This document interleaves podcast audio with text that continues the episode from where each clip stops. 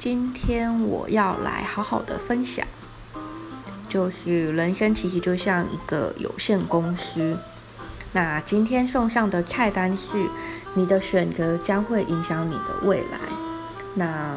再来就是要掌握掌握好你自己的人生规划。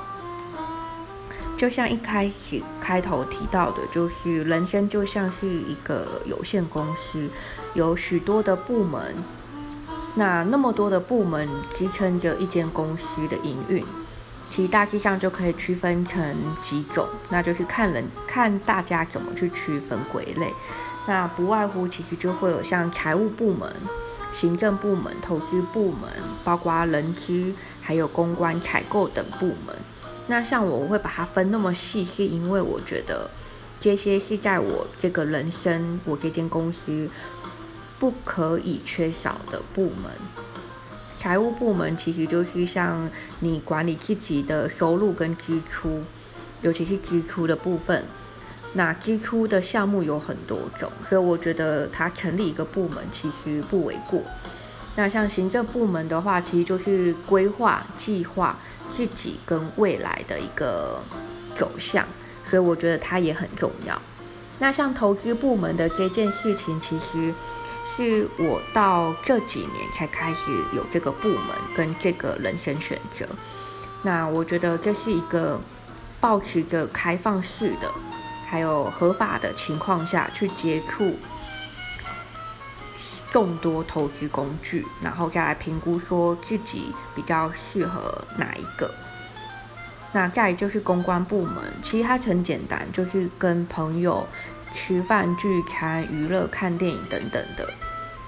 对，就是要去衡量，跟财务部门要去做一种协调，到底需不需要，那需要的程度到哪边？那再来就是采购部门，就是要去采买一些保养品啊、化妆品，或是一些脑袋需要学习的课程跟书本，看是缺了什么。其实这几项都跟财务部门。脱离不了关系，因为当你有这些规划、这些支出，那跟财务部门就会息息相关。那你财务部门不可能永远都是在支出，你也是必须要有收入进来。但我想，这就是有这样的规划，所以让我会有一种安全感吧。我想，当然这只是我对我自己的规划，可能也是因为秘书做久了，所以会很习惯性的去做规划、计划跟统整。那。我想职业的使然是一回事，最根本的应该就是自己的习惯行为，因为也有不少身边做秘书的朋友不会把这项能力发挥到自己的身上，也就是说他们会就是不要说他们，就好比我以前我也是这样，就是很努力、很用心的帮公司、帮老板做规划，做未来比较要去避免的风险规划。等等的，而不是把这项能力放在自己的身上。但之后有一天，我突然想，既然我这个职位的我有能力帮公司创造跟规划这样的未来，那我为什么不不用来规划自己？今天如果我把这个行为拿来放在自己身上，我相信不会是一件难事。但我也要很感谢自己，就是突然不知道哪根筋开窍了，觉得这件事情很重要。对，那这几年的秘书能力，所以觉得不差，也蛮被认可的，所以就觉得说，把自己把重点放回自己身上，或许短期间间没有办法看到成效，就是不会像在公司领薪水那样的成效，但我相信。好好的规划自己的未来，它永远不嫌慢。尤其是到最后，这些行为它所所对我造成的回馈，我相信我也会很感谢当初的自己所做的这个决定。对，那也就是因为有这个行动，所以会有一些思考，或是去衍生未来的一些选择。好，那接下来就是要讲故事了。刚刚只是开头，那故事的主角是我的家人，是远房的姐姐。某天晚上他打电话来，我们闲聊了一下，聊到了工作，还有未来、财务、投资等等的规划。那大多妈妈角色的人，其实不意外会把仅有身上的钱，包括能力还有精力放在小孩身上，让小朋友吃好、用好、穿好，补习补最好的或最多的，用还有学一些才艺，很多很多的课程都会安排下去，这没有对错，只是仔细想一想。小朋友还在那么小的阶段，这些补习、这些才艺真的有意义吗？其实我相信大家都是小朋友，都有小朋友的阶段过。那小朋友的时候的你们，到现在你们还记得多少？那这时候其实就是看人，有些人会记得，有些人不会。那其实我要讲的是，就是说。这样对小朋友的好，是弥补长辈自己你们小时候没有接触到，所以遗憾，还是用大人的角度去认为这就是对小孩最好的安排呢？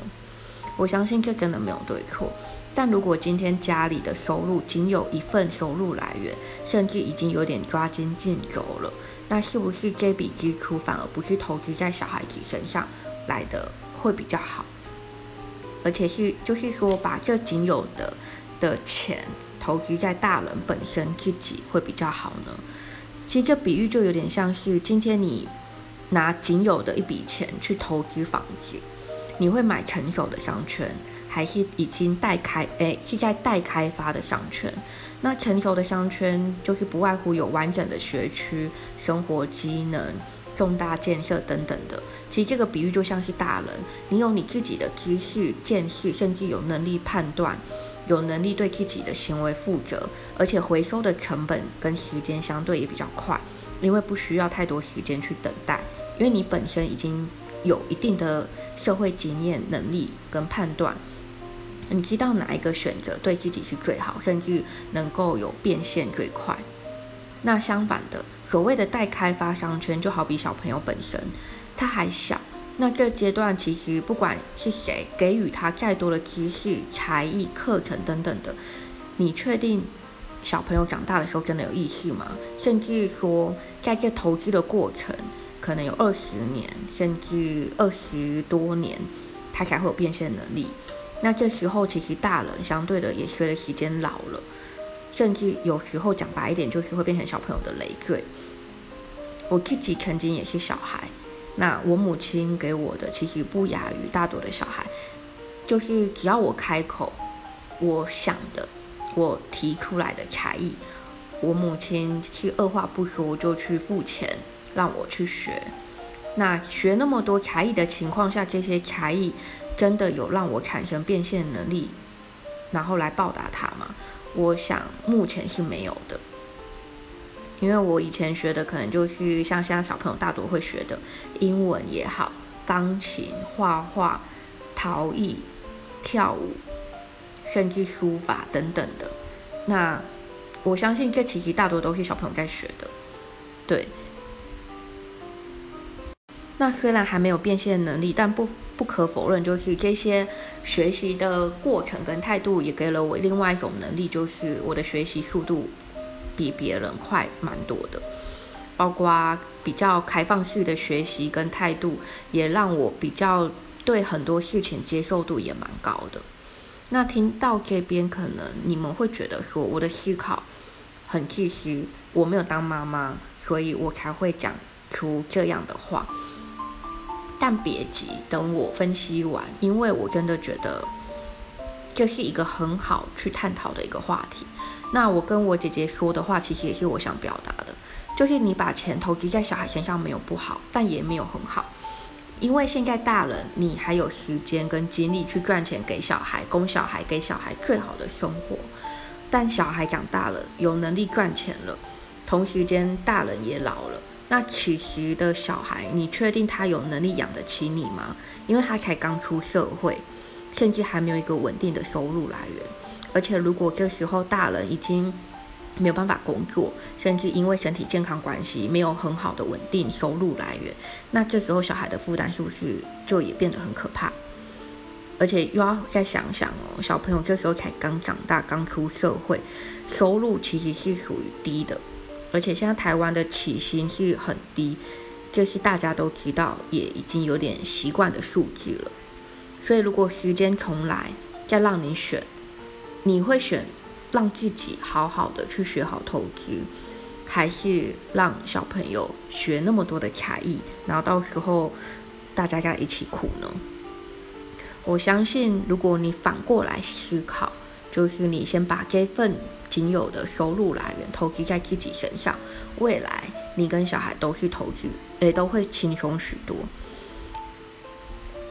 那其实有时候给小孩的，就有点像是。他需要的，跟你想给他的，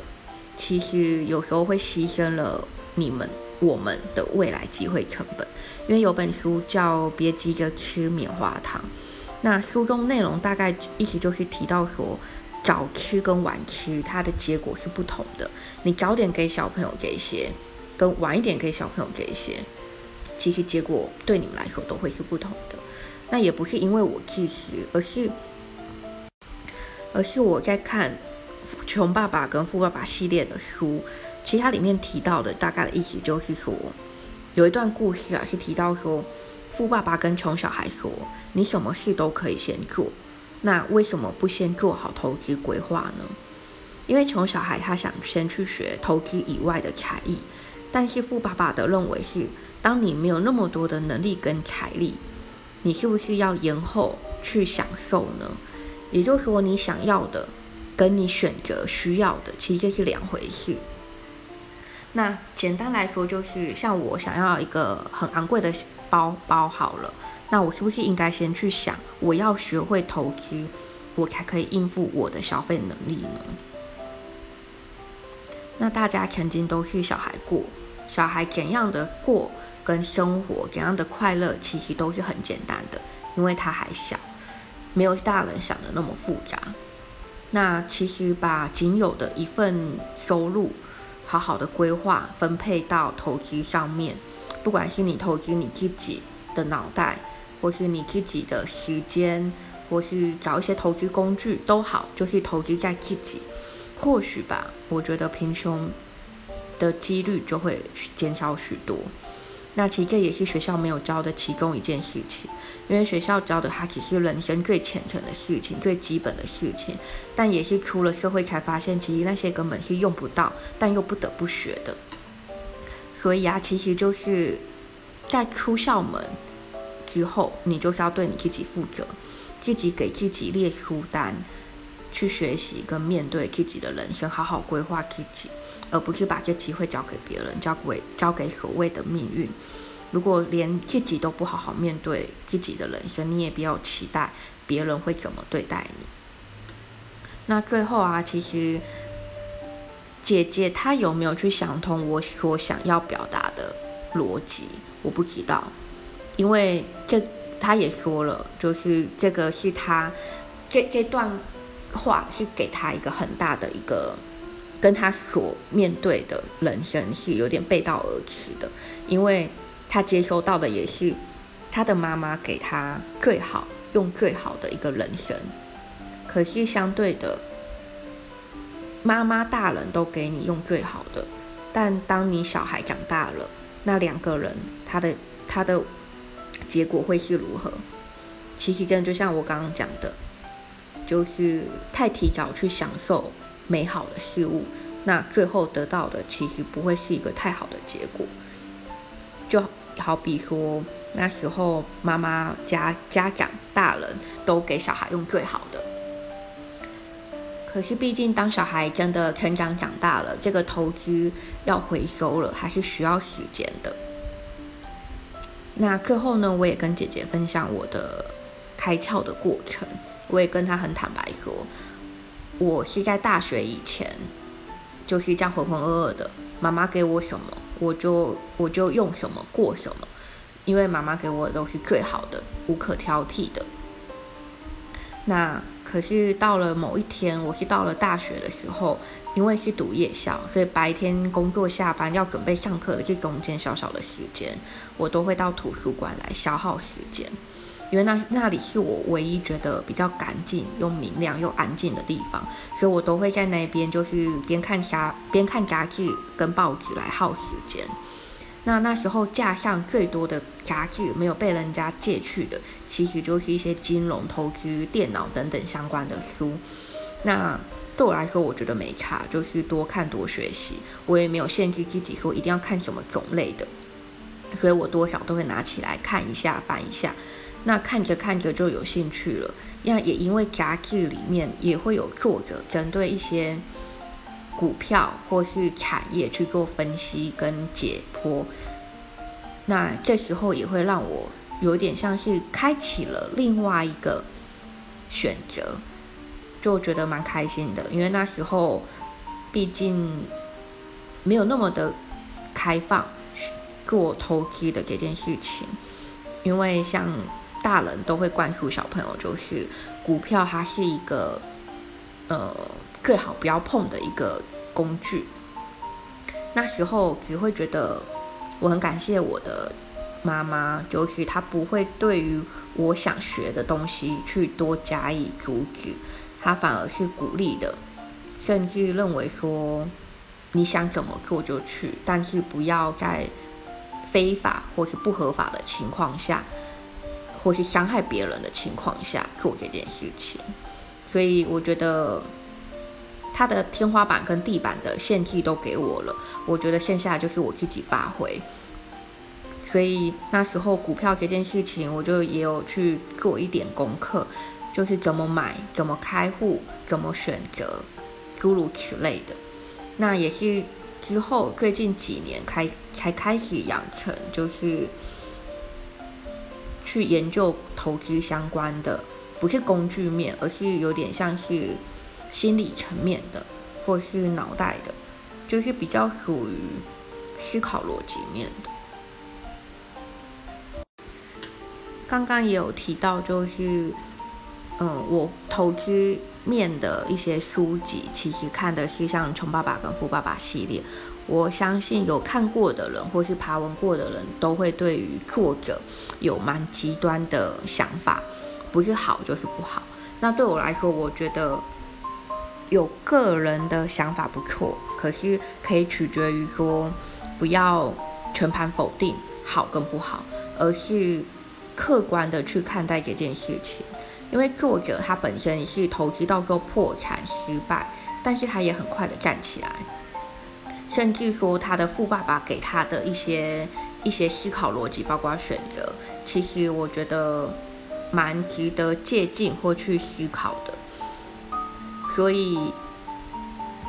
所以其实像我那时候在看这系列的书的时候，我会比较像是保持客观的看法，因为我自己我当然也会对书中提到的一些。一些过程会产生疑问，甚至想要反驳，那我当然就是都会把它记录下来，然后自己去反思，反思说作者所想要表达的，跟我可能遇到的，或是我觉得怎么做的，我会把它写下来，因为我会觉得，毕竟书它也是人写出来的，他把他的故事经历写出来，但不代表说可以套用在每个人的人生身上。但是这时候，就是必须做好一种开放式的的思考、独立思考空间。书它可以跟你做分享他的人生规划。那所以我在蛮年轻、蛮早的时候看过《穷爸爸富爸爸》系列的书。那时候我没有太大或太多的想法，就当做看过就。没有去多思考，可是在这几年再去看过一遍，我觉得那种思考逻辑，甚至打开心胸的那种感受度又是不同的。所以我觉得好的书，它在你不同的时间看，你会有不同的感受。不要说好的书，应该说任何一本书，只要你有兴趣的话，就好比《哈利波特》，我在国中的时候。看完一整个系列，我感受到的是很无穷无尽的幻想。但是之后再看第三遍、第四遍之后，发现，嗯，现在的社会好像跟《哈利波特》里面所演的或所提到的是差不多的，就觉得好像也还好。但我觉得不同的时间、不同的书，哎，同样一本书，感受度不同，那多去细细的品味，就会觉得有不一样的一种启发。所以，当有不错的书，我觉得值得我一直一直在看的，我就会去把它买下来。但如果我觉得还好，其实我就会用图书馆借就好了。那因为我看书，我都会有习惯性的就是写下来、记录下来，所以之后我也不知道什么时候，但就是会出一些关于我看过的书，那书里面所给我的启发或是我的心得来跟你们分享。以上就是我今天的分享。那很感谢你们今天的聆听。为了让我有持续分享的动力，也欢迎请我喝杯咖啡哦。